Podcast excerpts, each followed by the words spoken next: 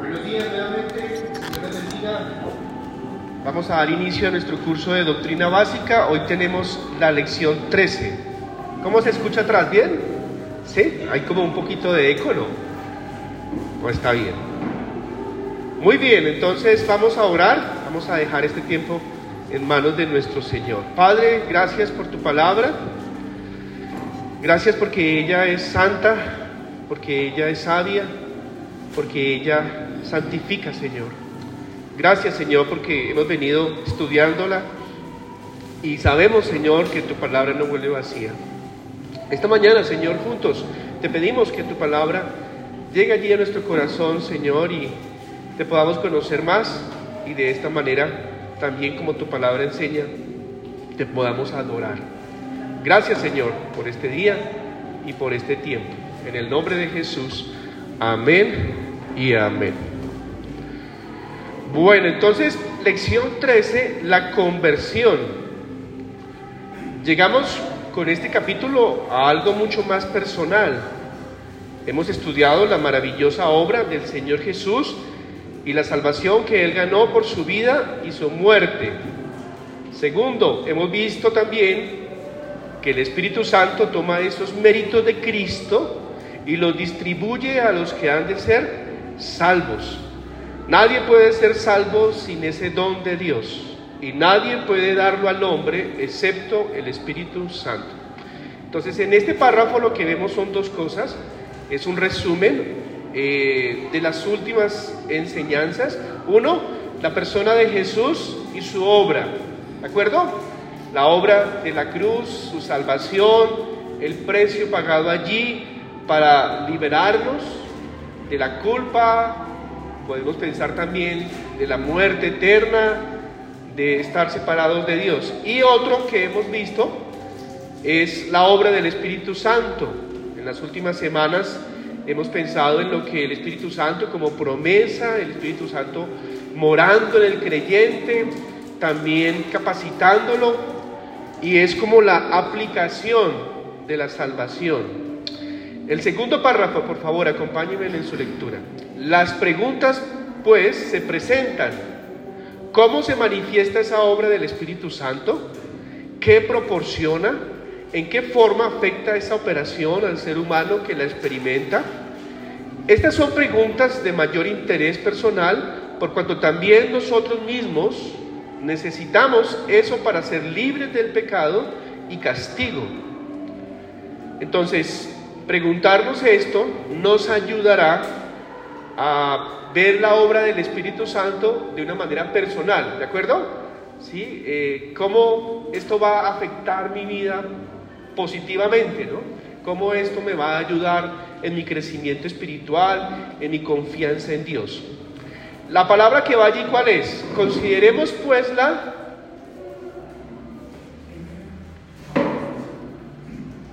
la manifestación, consideremos pues la manifestación de la obra del Espíritu Santo, constantemente preguntándonos si nosotros hemos sido objeto de tal cosa. La primera manifestación es la conversión. Qué importante preguntarnos. Yo ya he experimentado la conversión, ahorita vamos a estudiar qué es, pero es la primera manifestación en la vida de una persona cuando se convierte. Ah, términos bíblicos sobre la conversión. Les quiero pedirle el favor a Jorge Melandia, mi hermano, si los ayuda leyendo primero de Samuel 15, 11, Raúl, Lucas 15, 18 y mi padre, Hechos 2, 38. Hechos 2, 38. Ahorita les pido que me ayuden en la lectura, por favor. Primera de Samuel 15, 11. Primera de Samuel 15, 11.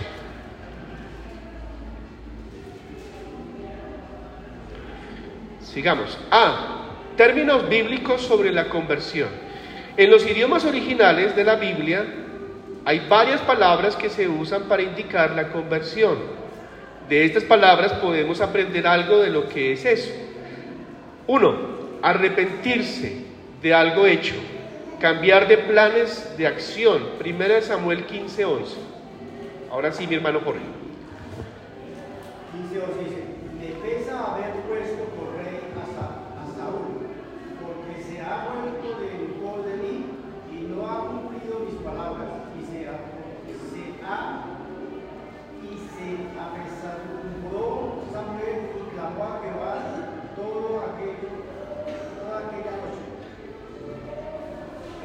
Bien. Ahora el 2. Volverse, darse vuelta, cambiar de dirección. Lucas 15, 18. Me levantaré e iré a mi padre y le, le diré, Padre, he pecado contra el cielo y contra ti.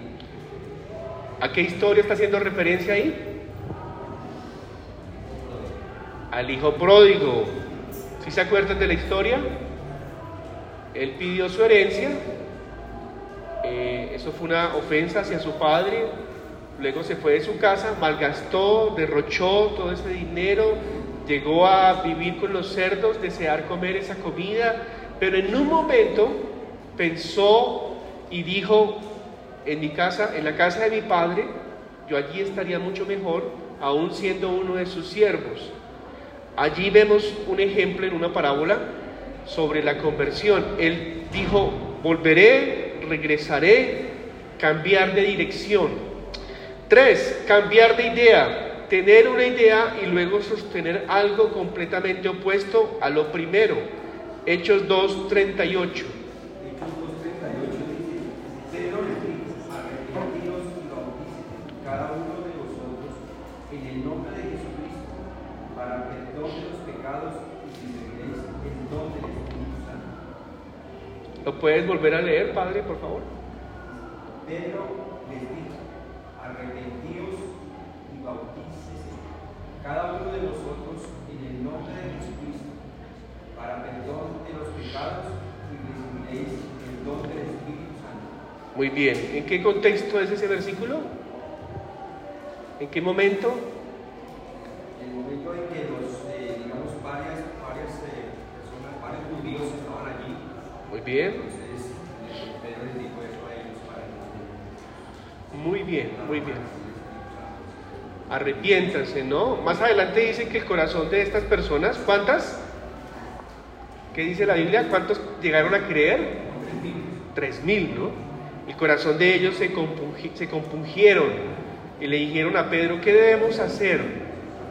O sea, hubo una convicción de pecado, eh, el Espíritu Santo convenció de pecado, eh, pero también hubo un pensamiento, ¿sí?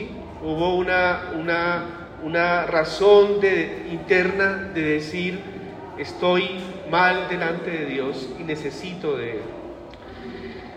Ahí tienen un espacio en blanco, ¿sí o no? Yo quiero aprovechar ese espacio en blanco, no hay ninguna raya. Si quieren coloquen hacia, hacia un lado Hechos 3, 19. Y vayamos todos allí a ese versículo, Hechos 3, 19. ¿Están en el versículo?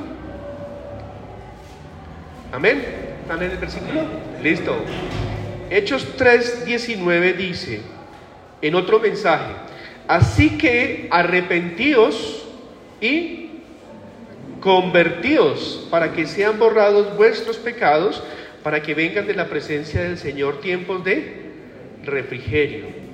Entonces, aparecen dos palabras que podría uno asumir que son la misma, pero no son la misma. Sería importante saber el significado de arrepentimiento y el, el significado de conversión. Aunque el tema que estamos viendo es conversión, coloque allí, al frente de ese versículo, si quiere un puntico, conversión,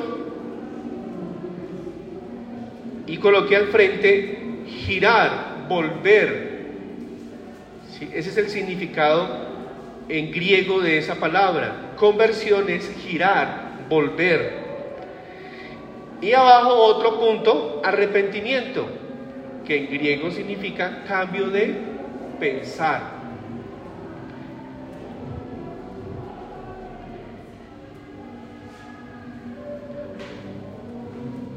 Entonces cuando el apóstol Pedro estaba enseñando allí a esta audiencia y les dijo, arrepiéntanse y conviértanse, les estaba diciendo, cambien su forma de pensar, ¿sí? Eh, reconozcan allí en su mente, en su corazón, que han pecado, pero también vuélvase a Dios, ¿sí? conversión, vuélvase, regresen como el hijo pródigo, eh, que no sea un cambio de, ciento, de 360 grados, porque si no volvería a quedar en el mismo sitio, sino que sea un cambio de 180 grados para que vuelva a Él. Entonces regrese a Él. ¿Sí? ¿Quedó claro esos dos conceptos?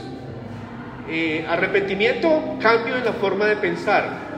También tiene que ver con actitud, con, con dolor por lo que he hecho.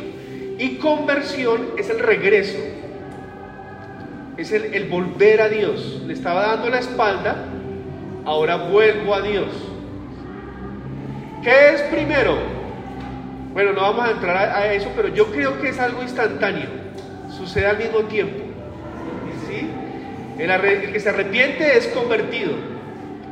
Y el que es convertido es, se arrepiente. Es algo instantáneo. Y casi que también al mismo momento sucede la salvación. Son cosas que suceden solamente una vez. Aunque nos seguimos arrepintiendo pero ya no para salvación, sino que nos seguimos arrepintiendo porque nuestra comunión por el pecado se vio afectada. Dios, Jehová del Antiguo Testamento, Él habló del arrepentimiento. Eh, ¿Alguien quiere buscar Ezequiel 18:32? Él habló del arrepentimiento, él habló de la conversión. Y el apóstol Pablo, en el Nuevo, también habló de la conversión. Entonces, eh, quiero pedir el favor a mi hermano William si nos ayuda leyendo Primera de Tesalonicenses 1.9. Ah, ¿quién tiene Ezequiel 18.32? Primera de Tesalonicenses 1.9.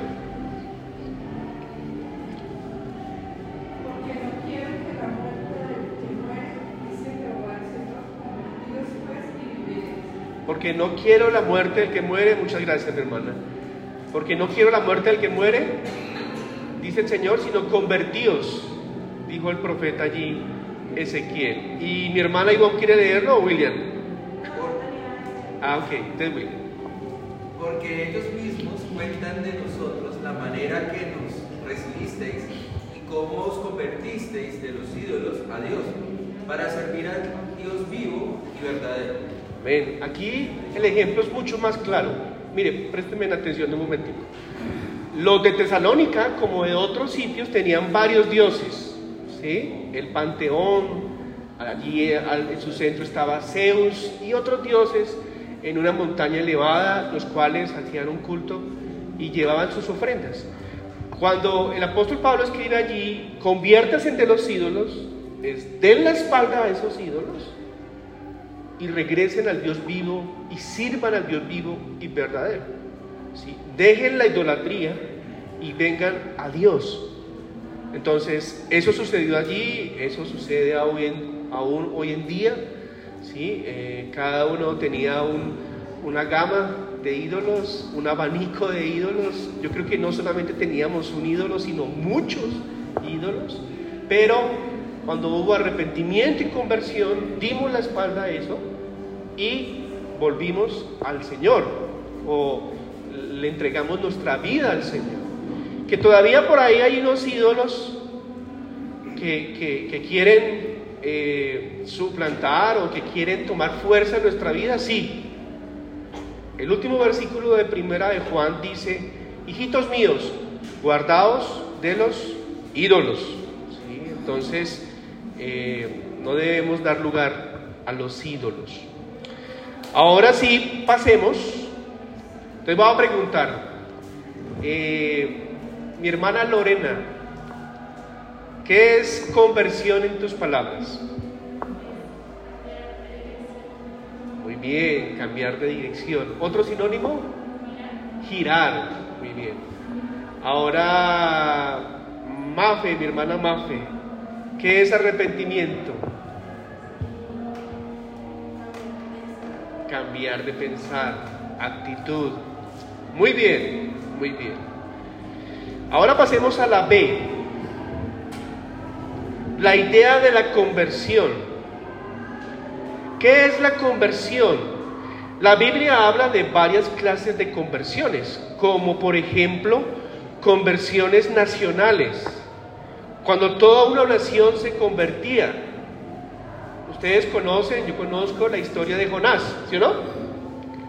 No quería ir, Dios lo llevó mucho más rápido de lo que estaba oyendo a través de un pez, fue lanzado allí y él durante varios días predicó. ¿Qué sucedió allí con los oyentes? Se arrepintieron, ¿sí o no? Clamaron a Dios. Discúlpenme un momentico.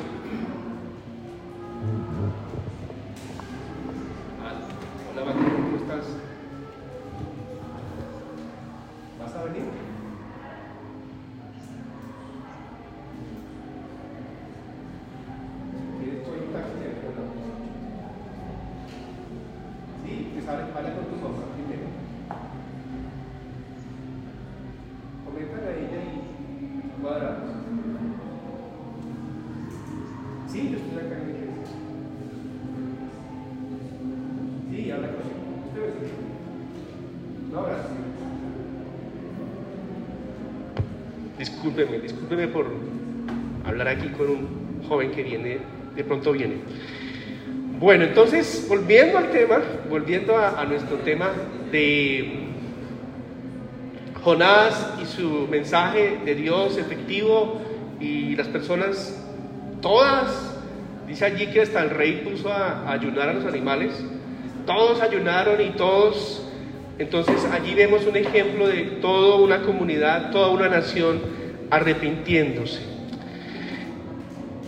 De conversiones temporales, como la de aquellos que parecían convertirse, pero que pronto negaban esa conversión, como así conversiones temporales. Y allí está hablando de la parábola del sembrador. Hay cuatro terrenos. Uno de esos terrenos dice que recibió la palabra con gozo, con alegría, pero eh, al tiempo esa palabra, eh, no recuerdo muy bien, fue ahogada o se secó la semilla. ¿Listo? Entonces, ¿eso sucede en nuestros días? ¿De acuerdo a las palabras de Jesús? Sí, sucede. Hay personas que dicen, ay, qué linda la palabra de Dios. Ay, yo quiero eh, congregarme, yo quiero eh, estudiar la Biblia, eh, pero es de corta duración lo que sucedió en esa vida. ¿sí? No, no, no fue algo real, no fue algo de Dios, sino solamente escucharon y posiblemente fue algo emocional. Es lo que enseña la parábola en uno de esos terrenos. Entonces, conversiones nacionales, como Jonás, y conversiones temporales, como la que habla el Señor Jesús en la parábola del sembrador, donde escuchan con gozo, pero la semilla no cae en tierra y no da fruto, sino que es solamente algo emocional. Llegan las tribulaciones, llegan las necesidades. No, yo prefiero no seguir ese camino porque me está yendo mal o no sé, ¿sí? Entonces, algo temporal. Aquí, sin embargo, estamos interesados en la conversión verdadera. En breve, la conversión es un, ¿qué palabra va allí? Es un cambio, y es un cambio extremo. De allí las palabras usadas en la Biblia para indicarlo.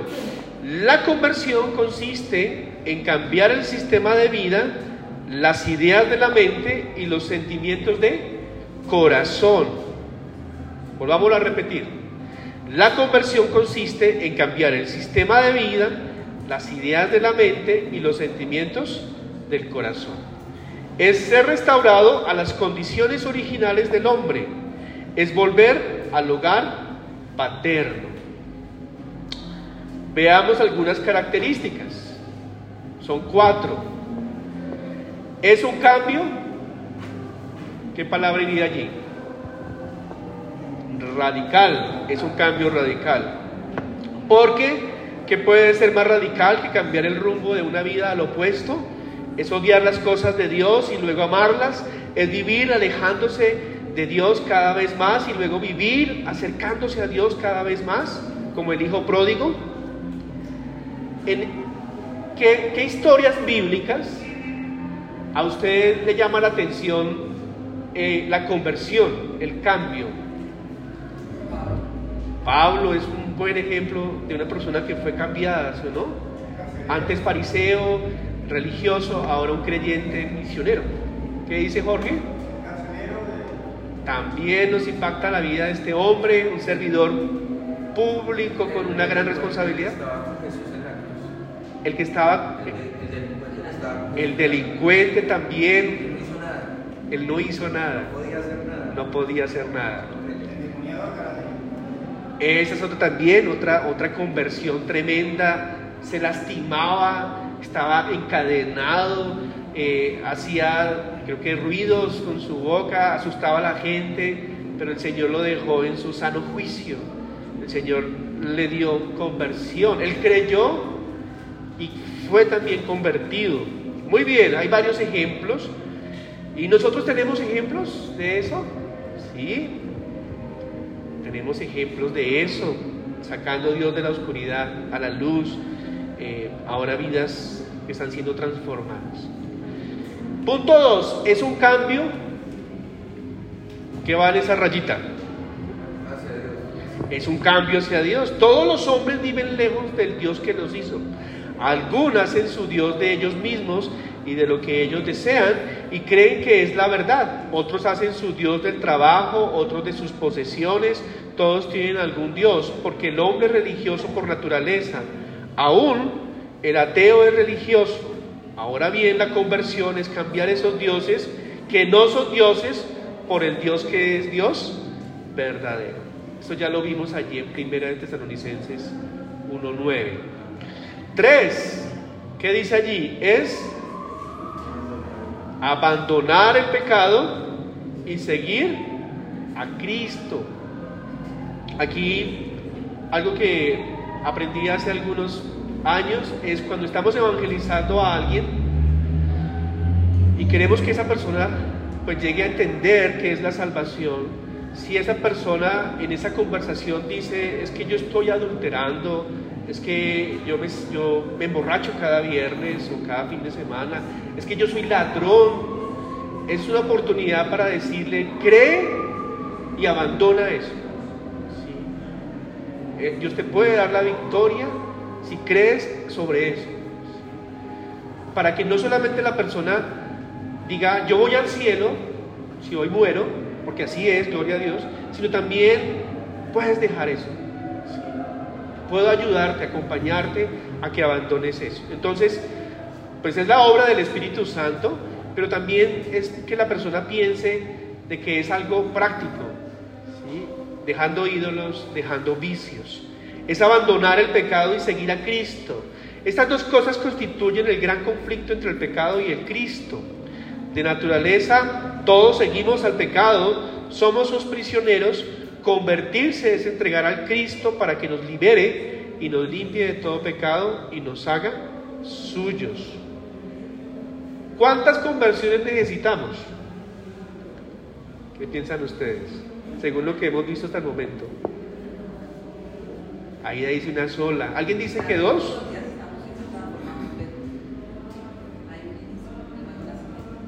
Ok. ¿Una nomás dice ahí o dos? O, sea, una nomás. No, muy bien. ¿Alguien dice dos conversiones necesitamos en nuestra vida como creyentes? ¿No? ¿Todos estamos de acuerdo que solamente una? Así es, así es. Es solamente una conversión. Solamente una conversión. Creo que en matemáticas ah, hablaban de pasar unos, unos múltiplos, yo no me acuerdo muy bien, no fui tan bueno, pasar unos múltiplos de positivo a negativo o algunas sumas, y, se hablaba de, de la, de la conversión, ¿no? Convertir números, y era así, pasaban de positivo a negativo. Entonces, es una vez, es un cambio que Dios produce en aquella persona que confía y va con arrepentimiento. Algo, algo sucede en su mente, en su corazón hacia Dios. Gloria a Dios por eso. Eh, Algunos dicen, yo estoy de acuerdo, que es mucho más poderoso eso que la misma creación. Porque la creación que es inmensamente poderosa, la palabra de Dios, en hacer, la conversión es alguien que está muerto, darle vida. ¿Sí? Estábamos muertos en delitos y pecados y nos dio vida. ¿Sí? Entonces es, es hacer las cosas nuevamente, pero de un trasfondo oscuro, un trasfondo de pecado. Cuatro y último, es un cambio consciente causado por algo interno. El hombre no puede ni quiere convertirse por sí solo. Su corazón pecaminoso se lo impide. Lo que necesita para convertirse es cambiar de corazón y eso no, lo puede, eso no lo puede hacer el hombre. Pero es eso justamente lo que hace el Espíritu Santo. Cambia el corazón, esto lo llama la, lo que decía la hermana Ida, la regeneración o nuevo nacimiento. Y al cambiar eso viene la conversión. Amén. No sé si tienen alguna pregunta que podamos buscar en la palabra. ¿Alguna pregunta atrás? Aquí adelante. ¿Alguien que quiera eh, acotar o complementar de pronto? No es así, oremos a nuestro Señor. Padre, te damos muchas gracias porque tu palabra nos sigue edificando, Señor. Tu palabra nos sigue enseñando lo que tú haces en la vida de un ser humano eh, que cree y también se arrepiente y, y tú produces conversión por el Espíritu Santo, una nueva vida, Señor. Es algo tremendamente maravilloso, Señor. Personas que íbamos hacia el infierno, merecíamos tu juicio, ahora esto ha cambiado, Señor. Te tenemos a ti para siempre y vamos hacia el cielo, Señor. Permítanos también ser instrumentos tuyos para que el Evangelio produzca más conversiones, Señor, para que más personas puedan creer y pasar de la oscuridad a la luz. Te damos gracias, Señor, en esta mañana, en el nombre de Jesús. Amén y amén. Tenemos unos